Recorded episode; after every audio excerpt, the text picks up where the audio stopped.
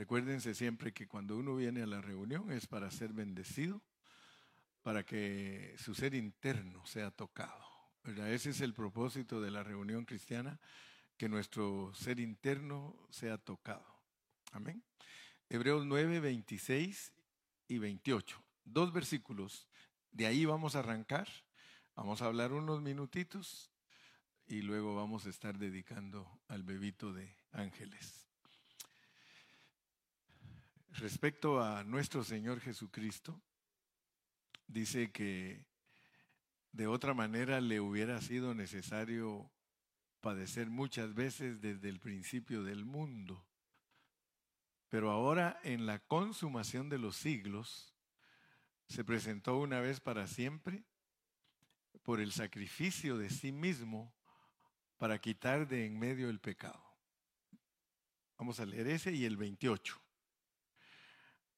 Así también Cristo fue ofrecido una sola vez para llevar los pecados de muchos y aparecerá por segunda vez sin relación con el pecado para salvar a los que le esperan.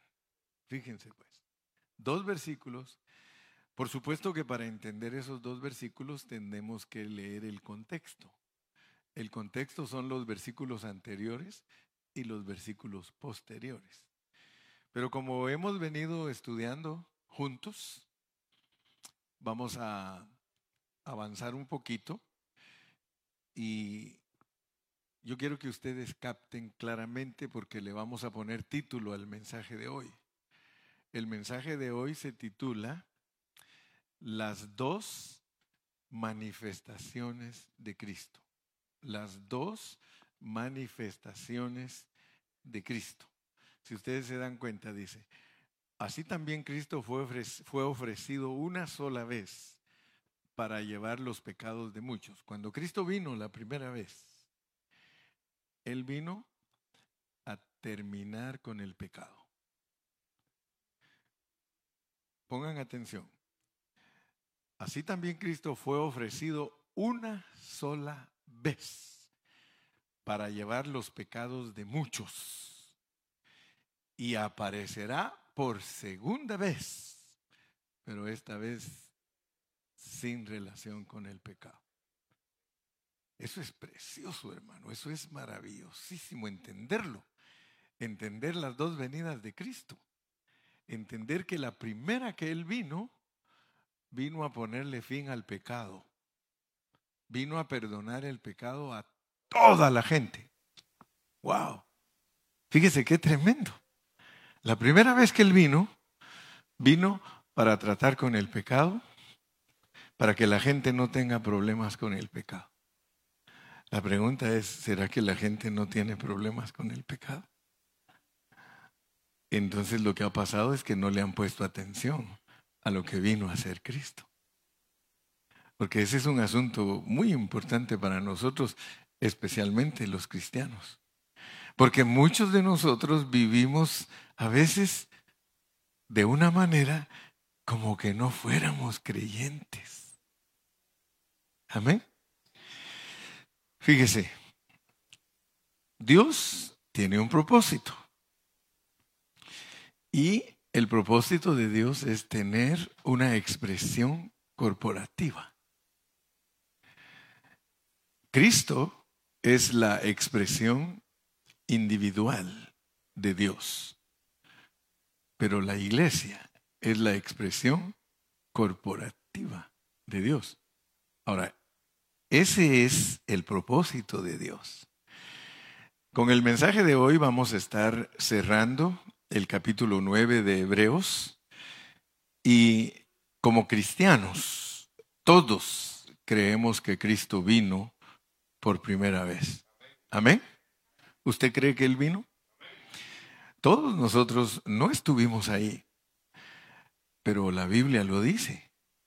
Y todos nosotros sabemos que Él vino, porque nosotros somos gente de fe. Él vino y también los cristianos creemos que Él va a regresar. La gente nos oye hablar a los cristianos por años, de años, que Él va a regresar. Porque recién se había ido y ya los discípulos empezaron a predicar que Él iba a regresar. Y Él dijo, he aquí vengo en breve. Y para Él breve son dos mil años o más. Porque para Dios no hay tiempo. Para Él es eterno. Y por eso en la Biblia dice, no ignoren que un día es como mil años y mil años como un día. Y como él hablaba en parábolas cuando estaba aquí, un día lo mandó a llamar Herodes. Le dijeron, Señor, Herodes quiere hablar contigo y él le dijo, dile a esa zorra que hoy y mañana hago curaciones y en el tercer día perfecciono mi obra. Solo imagínense lo que estaba diciendo. Dile que a esa zorra que por dos mil años voy a hacer curaciones. Pero en el tercer día, en el tercer milenio, termino mi obra. Así que las parábolas que él hablaba son bien significativas. Ahora, el, el objetivo principal por el cual Cristo vino la primera vez fue para quitar el pecado del mundo. Dicen amén los santos. Ahora, ¿cuál será el objetivo de su, segunda venida? Si su primer venida fue para quitar el pecado del mundo, ¿para qué será su segunda venida? Así que hoy vamos a estar hablando de esas dos cosas, de las dos manifestaciones de Cristo. Usted como cristiano debe de saberlas. Y si hay alguien aquí que no es cristiano, acepte a Cristo un día y el Señor le va a abrir sus ojos. Solo al que se convierte a Cristo Dios le abre sus ojos para que entienda la Biblia. Amén. Entonces hay una palabra que se llama manifestación. Esa palabra manifestación no es muy común para muchos cristianos, más se refieren a la venida. Pero nosotros debemos de saber que Dios en su Hijo Jesucristo tiene dos manifestaciones. La segunda venida de Cristo, todos la oyen predicar. La primera venida de Cristo, todos la oyen predicar, pero casi no oyen predicar la primera manifestación del Señor Jesucristo y la segunda manifestación del Señor Jesucristo. Ahora, ¿será que significan lo mismo esas dos expresiones? ¿Será que significa lo mismo venida que manifestación?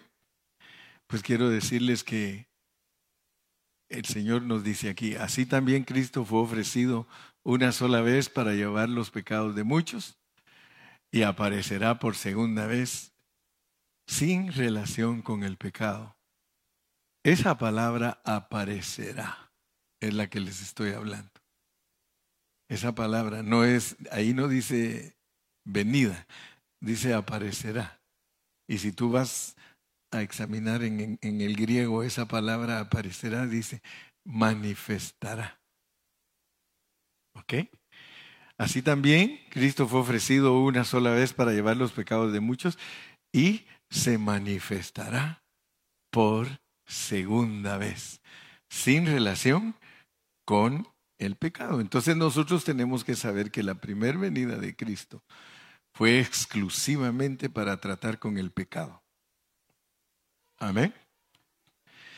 La primera manifestación de Cristo se refiere a su primer venida cuando se encarnó. La segunda manifestación de Cristo se refiere a su segundo advenimiento, a su segunda venida. Por tanto, esas dos palabras son sinónimas.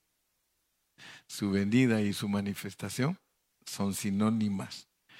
Si leemos en el 9.26, la parte B, la parte B del 26, dice, se presentó una vez para siempre por el sacrificio de sí mismo para quitar de en medio el pecado. Todos sabemos que la Biblia tiene dos testamentos. Pero si nosotros como cristianos no sabemos por qué nuestra Biblia se llama Antiguo Testamento y Nuevo Testamento, es importante que lo sepamos. He venido toda esta semana predicando en los mensajes diarios para que todos entendamos lo que significa testamento. Y les dije que en la Biblia lo primero que uno debe de entender es la promesa. O sea que Dios nos da promesas. Pero para que esas promesas se vuelvan pacto, Él tiene que jurar. O sea que una promesa con un juramento se vuelve pacto. Así sucede cuando uno se casa. El novio le promete a la novia, aunque nunca le cumple, pero le promete a la novia y juran ante el, en el altar que van a ser fieles el uno al otro. Juran. Y eso lo hace pacto. O sea que el matrimonio es un pacto, un contrato. Y cuando juran es que se vuelve pacto. Todo lo que nosotros hacemos aquí en la tierra, si prometemos algo y juramos, vamos con un abogado, se vuelve un pacto. Y mientras estamos vivos, se sigue llamando pacto. Pero si nos morimos, se vuelve testamento. En cuanto uno se muere, se vuelve testamento. Así está escrita la Biblia. Y todos nosotros debemos de saber eso. Todos debemos de saber que Dios hizo promesas. ¿Se recuerdan ustedes que le dijo a Abraham, le dio la promesa? Antes de que pusieran la ley de los israelitas, a Abraham le dieron la promesa. Y vino Dios y juró que eso que él había dicho lo iba a cumplir y se volvió pacto. Amén. Pero dice que los israelitas no siguieron su pacto, no cumplieron su pacto. Miren, esto es igualito al matrimonio. Cuando uno se jura en el altar que va a ser fiel y no es fiel, deshacen ese pacto, se divorcian. Entonces Dios se divorció de Israel. ¿Me explico? Se divorció. Dijo, ustedes no guardaron el pacto. Hicimos un pacto pero como ustedes se, olvidaron del pacto, yo me desentendí de ustedes, me divorcié. Entonces, el Antiguo Testamento era un pacto. Y cuando Él los dejó, dijo, no, dijo, voy a cambiar el testamento. Porque uno puede cambiar su testamento. Estando uno en vida puede cambiar su testamento, ¿sí o no? Entonces, ¿qué hizo él? Dijo, voy a cambiar mi testamento, lo voy a hacer nuevo. Voy a hacer un pacto nuevo. Y lo voy a hacer a través de mi cuerpo y de mi sangre. Voy a hacer un pacto. Y si ustedes ya entendieron, porque hay muchos que no han entendido, Dios no hizo pacto con la iglesia, ni tampoco con Israel. El que hizo con Israel, el pacto lo deshizo. Pero viene Él y dice, bueno, yo voy a llevar a cabo un pacto. El pacto que voy a llevar a cabo es que todas las promesas que yo hice y juré que así iban a ser, las voy a cumplir con mi Hijo Jesucristo. Entonces Jesucristo viene y el pacto de Dios era que les iba a quitar el pecado a todos. ¡Wow! Dice, me voy a olvidar de todos los pecados de ustedes. Pero para eso, como es un nuevo testamento, porque el testamento lo estoy cambiando, por eso cuando tú cargues tu Biblia no la vayas a cargar solo como desodorante debajo del brazo. ¿verdad? Sino que lo debes de cargar para entender el significado de esos dos testamentos que cargas ahí.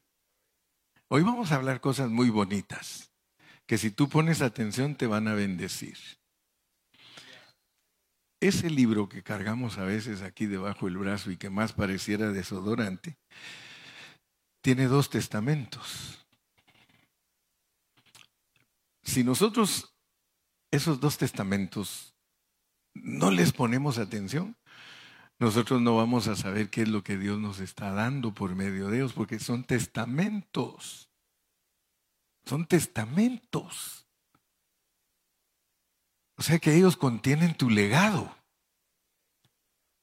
Porque después que se muere el testador, el testamento toma validez y todos eh, los legados que están en ese testamento, a fulano le dan esto, a sutano le dan esto, a mengano le dan esto. Los abogados no se entienden bien lo que estamos hablando. ¿Verdad? Entonces, más que un libro de doctrina, más que un libro de historia, más que un libro de, ponle de, filosofía, porque algunos dicen que la Biblia es una filosofía bien alta. Más que eso es testamento.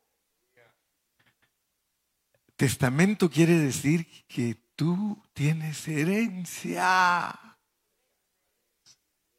Uh, herencia. No dice que somos coherederos juntamente con Cristo. Es que Él es el verdadero heredero, pero Él dice, yo no quiero las riquezas para mí, son para ustedes. Todas mis riquezas son para ustedes. Solo imagínense el legado que hay en el Nuevo Testamento.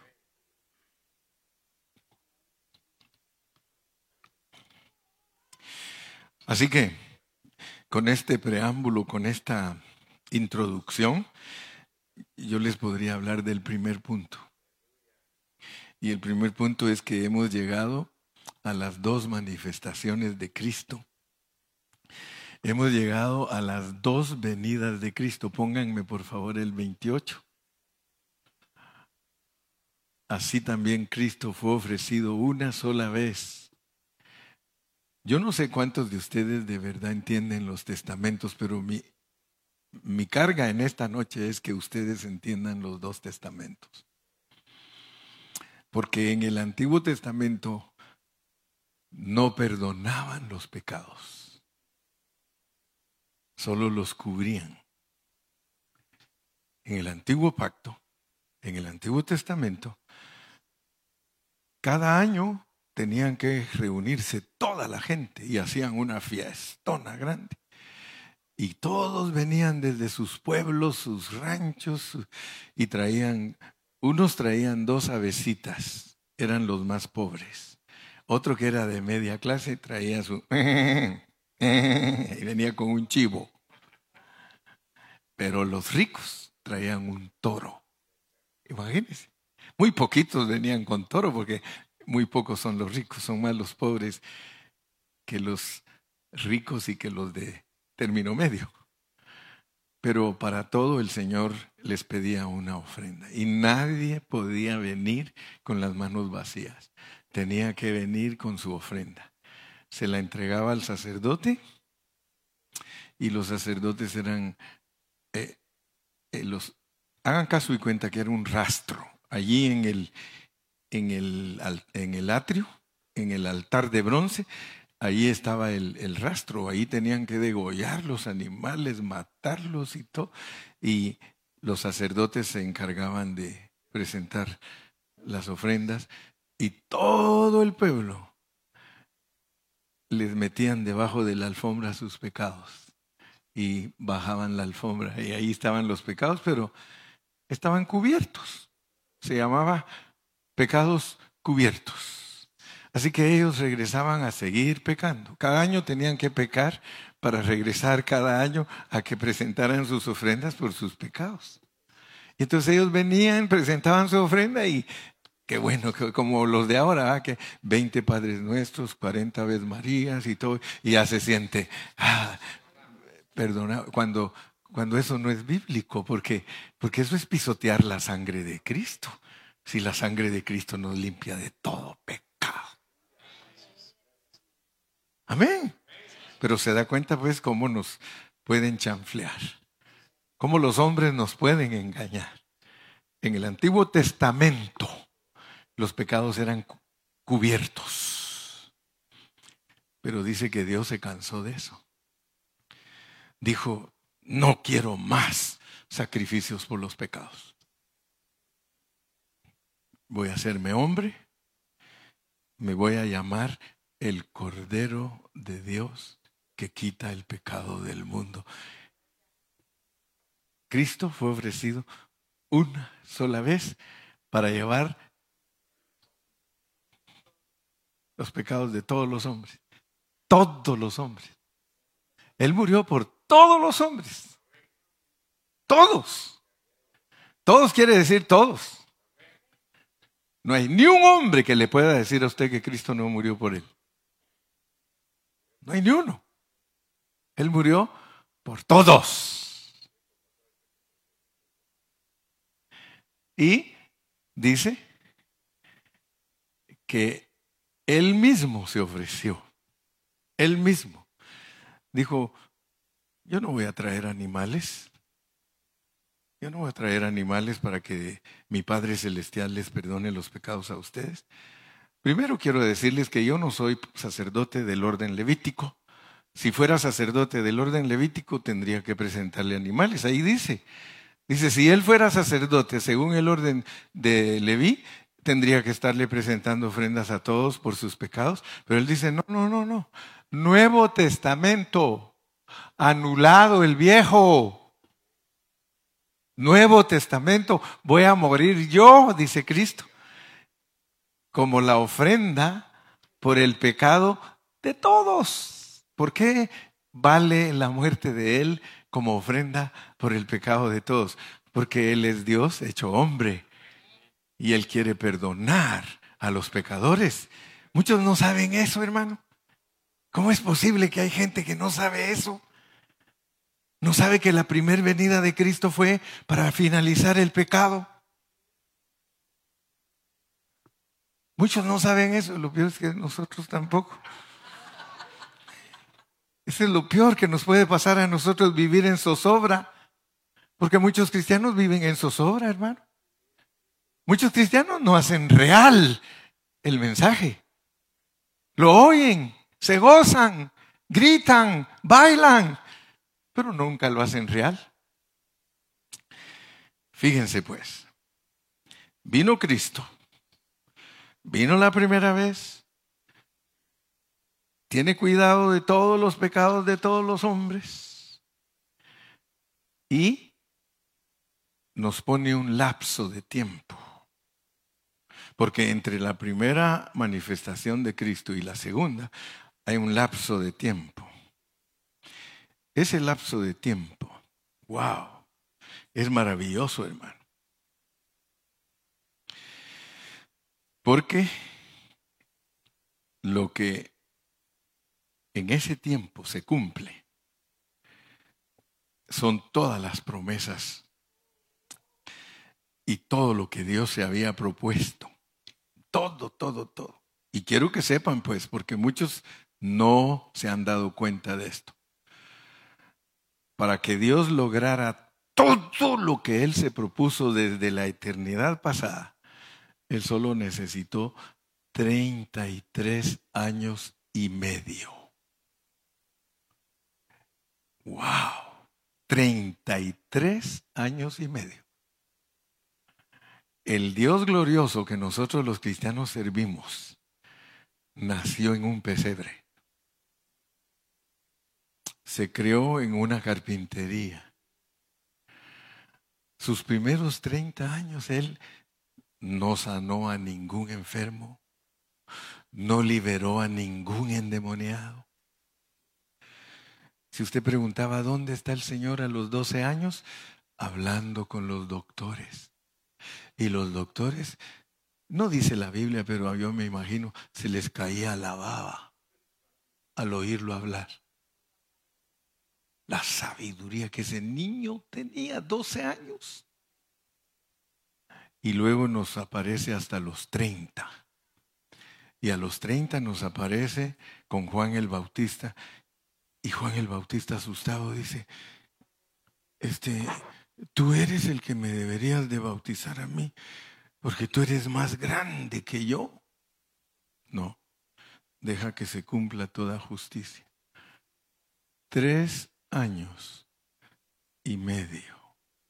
Y él cumplió todo el Antiguo Testamento. Todo, todo, todo el Antiguo Testamento. Él fue el único que pudo vivirlo. El único. Ningún hombre pudo jamás cumplir la ley. Jamás. Él vino, la cumplió, murió en la cruz y resucitó. Y ustedes tienen que saber, igual que yo, tienen que saber que en esos tres años y medio Él arregló todo lo que estaba perdido. Todo, todo, todo lo arregló. O sea que cuando Cristo murió en la cruz y resucitó, los hombres no tenemos ningún problema con Dios. Wow. Si nosotros, hermano, estudiamos bien la palabra, escúcheme bien, nosotros cambiamos de actitud. El problema de la mayoría de cristianos de no cambiar de actitud es porque no tienen la visión de lo real. En uno de los mensajes de la semana pasada yo les dije, hermanos, no vayan a creer ustedes que los cristianos, por perder el tiempo, es que cantamos antes de predicar y alabamos a Dios y lo adoramos. No vayan a creer ustedes que, que eso es cualquier cosa. ¿Saben por qué cantamos nosotros, alabamos a Dios y adoramos antes de predicar? Porque se supone que ya entendimos que nosotros somos gente con visión celestial. Nosotros ya entendimos que no tenemos ningún problema de pecado con Dios. Nosotros no tenemos ningún problema. Si nosotros no hacemos real el mensaje, entonces sí tenemos muchos problemas de pecado porque vamos a seguir pecando. Pero alguien que ya entendió que ya le arreglaron su situación, ¿Para qué seguir pecando? Es venir a las reuniones y que antes de escuchar el mensaje usted alabe a Dios y adore a Dios por todo lo que Él logró para usted.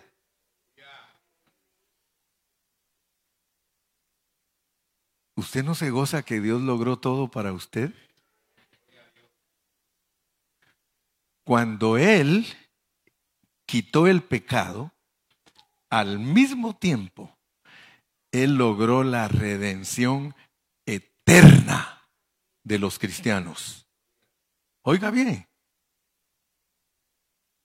si usted sigue teniendo problemas y sigue dudando y cree que Cristo todavía tiene que hacer muchas cosas para usted, usted solo tiene que disfrutar de un trabajo ya hecho. Usted solo tiene que aprender a disfrutar lo que Cristo hizo por usted. Todos nosotros solo tenemos que disfrutar, hermano, lo que Él ya hizo. Pero se ha dado cuenta que nosotros vivimos de otra manera.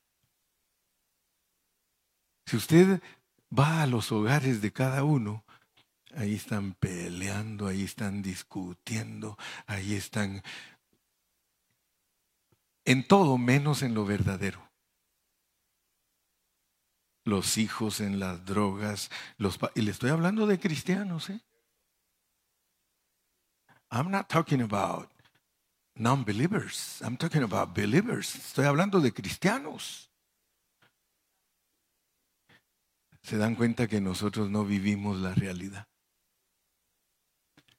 Profesamos, pero no vivimos profesamos y de, del diente al labio, I'm a, I'm a Christian.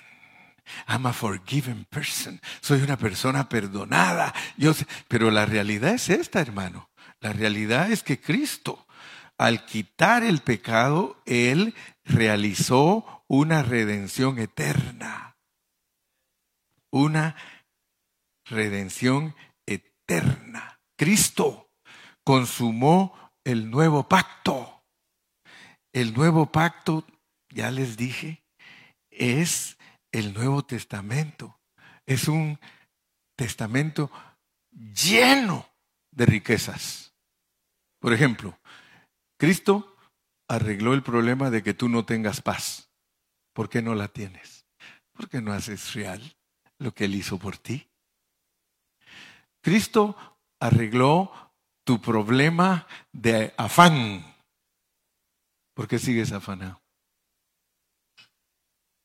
Cristo solucionó todos, todos, todos los problemas de nosotros. Y te debes de asustar, porque en la Biblia, en el Nuevo Testamento, los verbos no están en tiempo futuro. Si, tú estás entendiendo lo que estoy predicando, en el Nuevo Testamento dice que Dios te escogió tiempo pasado, que te predestinó tiempo pasado, que te justificó tiempo pasado. Asústate, que te glorificó. Tú me vas a decir a mí, ah, pastor, yo no estoy glorificado, mire estas lonjas. Pastor, ¿qué le pasa? ¿Crees tú que Dios lo logró por ti? Ahí lo dice. Fíjese que en Apocalipsis 20 dice, yo Juan vi, pero como en español es como que está viendo. No, en inglés no nos ponen así, dice, I, John, saw the New Jerusalem. Tiempo pasado, ¿verdad, ángeles?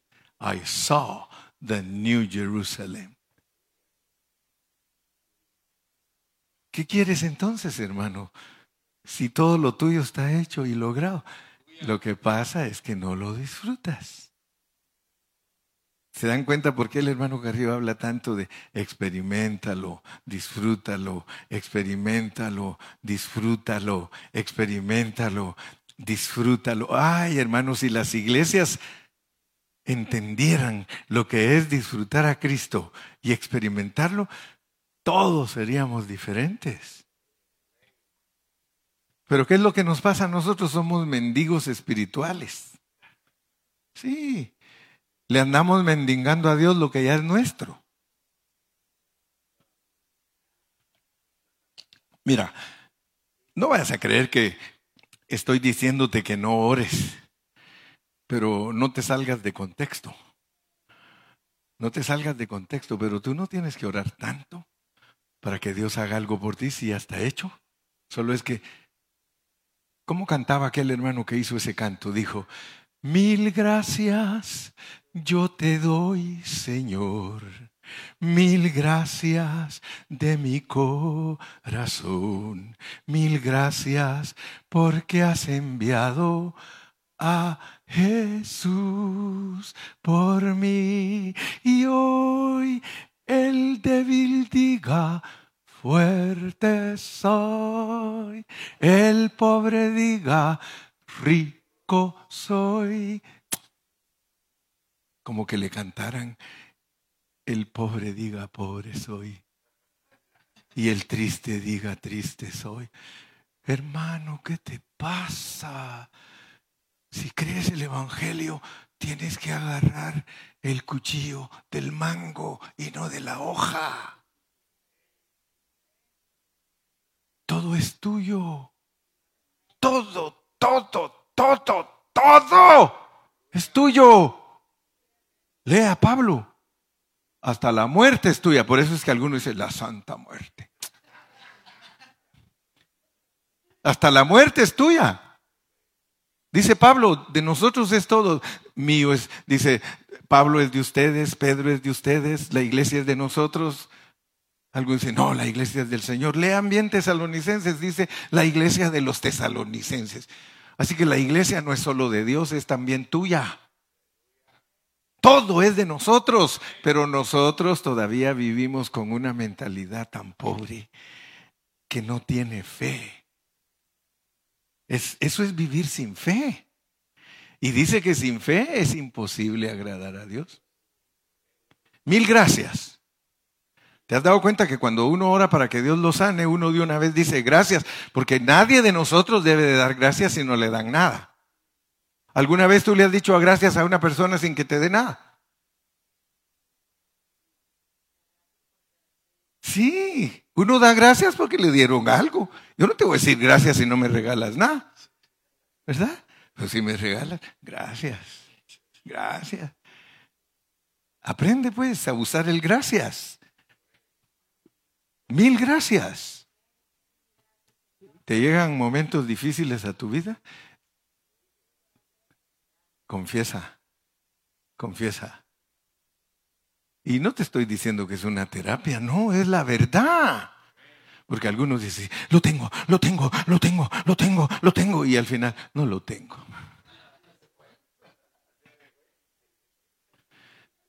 Mejor tienes que ser como aquel lorito, ese lorito siempre me impactaba a mí. Me lo contaron desde que estaba joven, lo del lorito. Este lorito era muy mal criado, muy mal educado. Y entonces el, dueño cuando venían a visitarlo dijo, no, este loro siempre me, me hace quedar mal. Y lo agarró y lo metió a la refrigeradora.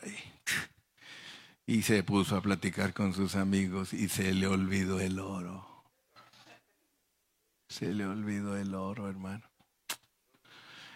Y cuando, mi loro, si solo lo iba a castigar un ratito porque es tan mal criado. Y cuando abre la refri está el oro, no me debo congelar, no me debo congelar, no me debo congelar. Así tenemos que ser los cristianos. No te congeles, no te dejes llevar por pensamientos absurdos ni equivocados Tú estás enfermo, pídele a Dios, dice que por sus llagas fuiste curado. Entonces, ¿por qué andas ahí? Ay, ya no aguanto. Ay, estas jaquecas. Ay, esto me está matando. Ay, yo me voy a morir. Y hoy, el débil diga, fuerte soy. Por eso te dije, vas a salir de aquí en esta noche entendiendo el testamento. Es un Eres heredero, ya está hecho todo, todo, todo, todo, todo.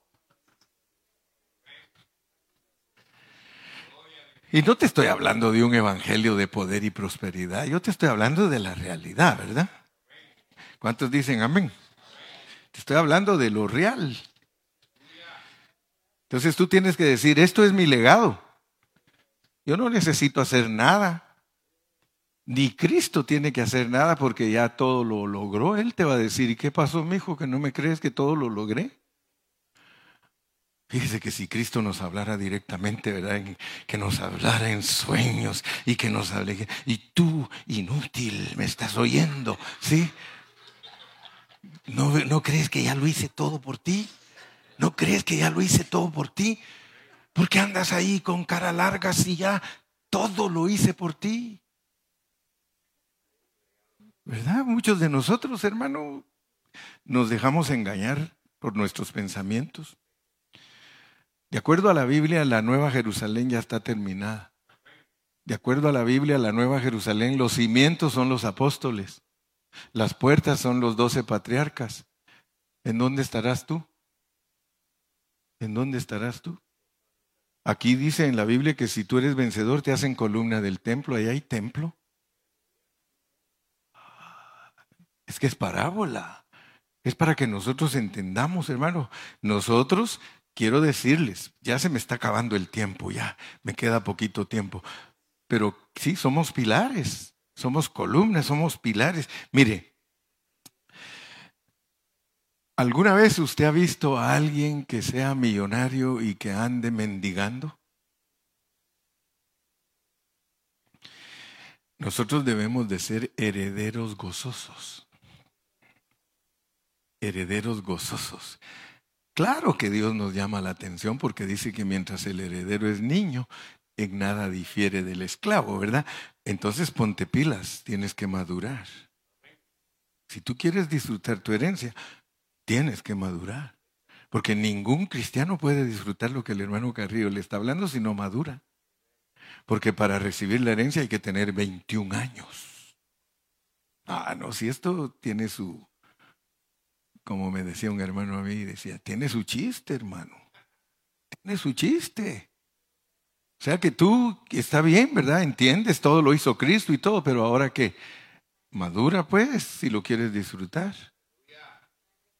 Porque sí, porque si, si, si tú no eres un heredero gozoso de decir, Él lo logró todo por mí y yo solo recibo. Allí sí te digo, recibe. Porque los pentecostales siempre están, recibe, recibe. ¿Y qué quieres que reciba? Sí, recibe. Recibe, ¿no? Los hermanos les gusta orar. Recibe en este momento. Más lo asustan que recibir, porque cuando sale de la reunión no lleva nada. ¿Qué recibiste? Pero si me estás poniendo atención y sabes de lo que estamos hablando, estamos hablando de algo real, algo que te va a producir reposo, descanso. Descanso. Mire, los cristianos tenemos que ser las personas más descansadas que hay. A veces les digo, descanse en Cristo, hermano. ¿Y qué es eso, hermano Carrillo? No sabe lo que es descansar en Cristo, Leo. Descanse en Cristo. Que eche a Él toda su ansiedad, porque Él lo va a entender a usted, le va a decir, ¿sabes qué, mi hijo? Yo ya hice todo. Ahora, ¿para qué es que Dios nos quiere hacer entender todas estas cosas? Porque estamos hablando de que tenemos un sacerdote que entró al lugar santísimo. Entró al lugar santísimo. ¿Qué significa entrar al lugar santísimo? Es vivir en la presencia de nuestro Padre Celestial.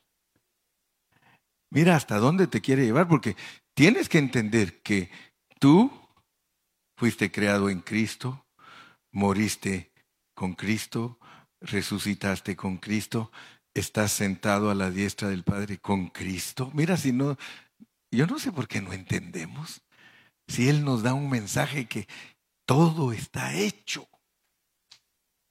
Todo. Entonces, ahora solo es que nosotros lo apliquemos a nuestra vida, porque lo que el Señor nos quiere dar a entender que Él es el sumo sacerdote que entra al lugar santísimo es, ustedes están conmigo. El que se une a mí, un espíritu es conmigo. Yo lo que quiero es que ustedes y yo vivamos en la presencia de nuestro Padre Celestial. Pero usted no tiene que esperar resucitar para estar en la presencia de Dios. Usted tiene que estar consciente que a donde quiera que va, lo que pasa es que nosotros como nos descuidamos tanto, que le pregunta, ¿y, cómo estás hermano? Ahí más o menos. ¿Y, dónde está el Cristo entonces glorioso que, que profesas? ¿Tú crees que Cristo diría así? ¿Cómo estás, Cristo? Ahí pasándola. Imagínese que Cristo nos contestara así, que tú le dijeras, mi Señor Jesucristo, ¿cómo está esta mañana? Pues fíjate, Galo, que ahí entre bajas y subidas, ahí, ahí la llevo, ahí la voy pasando. Dios mío, Señor, qué clase de cristianos somos, hermano. ¿Qué clase de cristianos somos? ¿Y usted cree que a Él no le duele? A Él le duele que nosotros seamos tan testarudos. A Él le duele, hermano, porque Él dice, ¿y este pueblo cómo va a ser para entender que yo soy el sumo sacerdote y que yo lo meto al tabernáculo verdadero? No al de los sacerdotes. ¿Sí?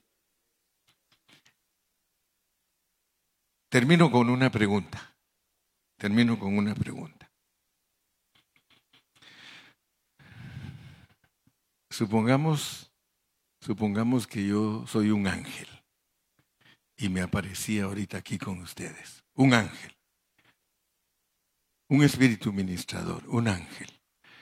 Y yo les pregunto, yo les digo, ¿me podrían decir ustedes qué está haciendo Cristo en este momento?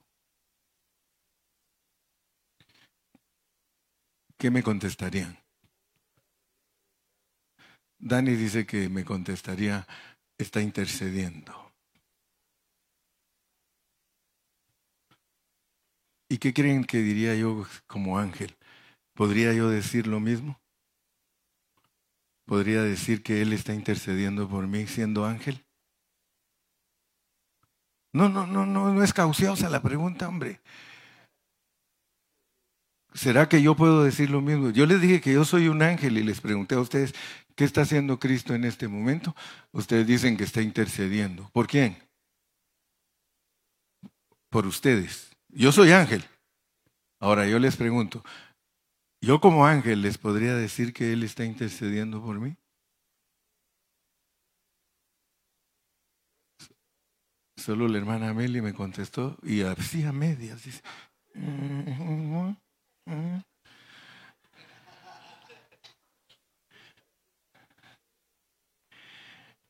yo les podría decir, Él no está intercediendo por mí porque yo no soy heredero de la salvación. Él está intercediendo por los herederos de la salvación.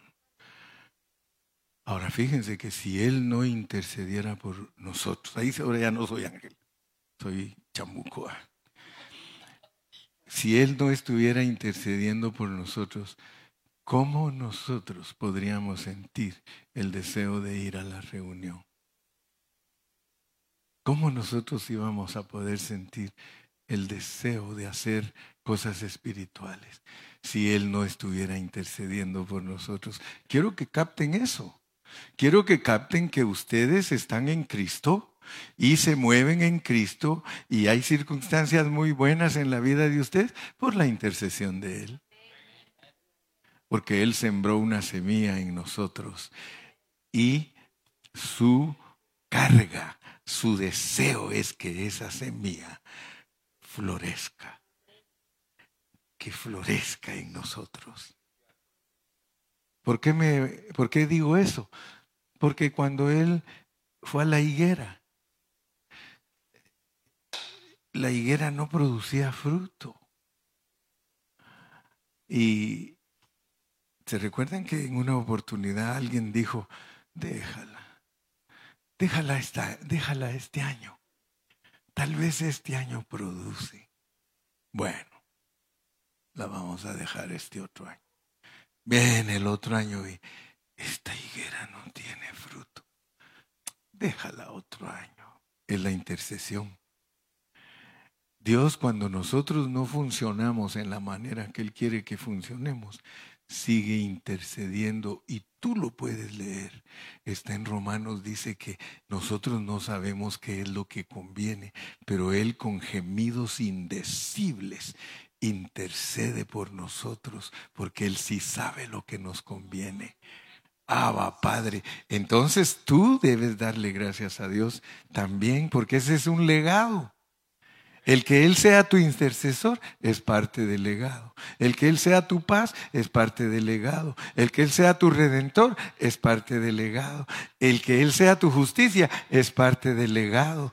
En que tú seas prosperado es parte del legado. En que tú seas totalmente perdonado. Y escucha bien, porque Él arregló el problema del pecado por los pecados que cometiste antes de venir a Cristo, por los que estás cometiendo ahora que estás en Cristo y por los que te falta cometer antes de morirte, porque no me vas a decir a mí que, que tú estando en un cuerpo caído vas a dejar de pecar. Pero ahora el problema no es el pecado, el problema es disfrutar. Dile, ¿Por qué no haces así? Dile gracias. Así como me pones las manitas ahí, gracias. Gracias, Padre. Gracias, Padre. Gracias, Padre. Yo creo que nosotros no deberíamos de cansarnos de decirle, Jesús te amo. Jesús te amo. Jesús te amo. Tú hiciste todo por mí. Mire, no hay ninguno de nosotros que deba vivir en zozobra. No esperes promesas de Dios, ya se cumplieron todas. Algunos todavía están, ay, ojalá que Dios haga esto por mí. Está hecho todo. Tú solo dile gracias. Gracias. Cualquier situación. Gracias, Cristo. Gracias, Cristo. Gracias, Cristo. ¿Te corrieron del trabajo? Gracias, Cristo, aunque la vieja se enoje. Gracias, Cristo. Gracias, Cristo. Gracias, Señor. Padre, en esta noche te pedimos que nos ayudes para que sea real, sea real, Señor, en nosotros el testamento. Un testamento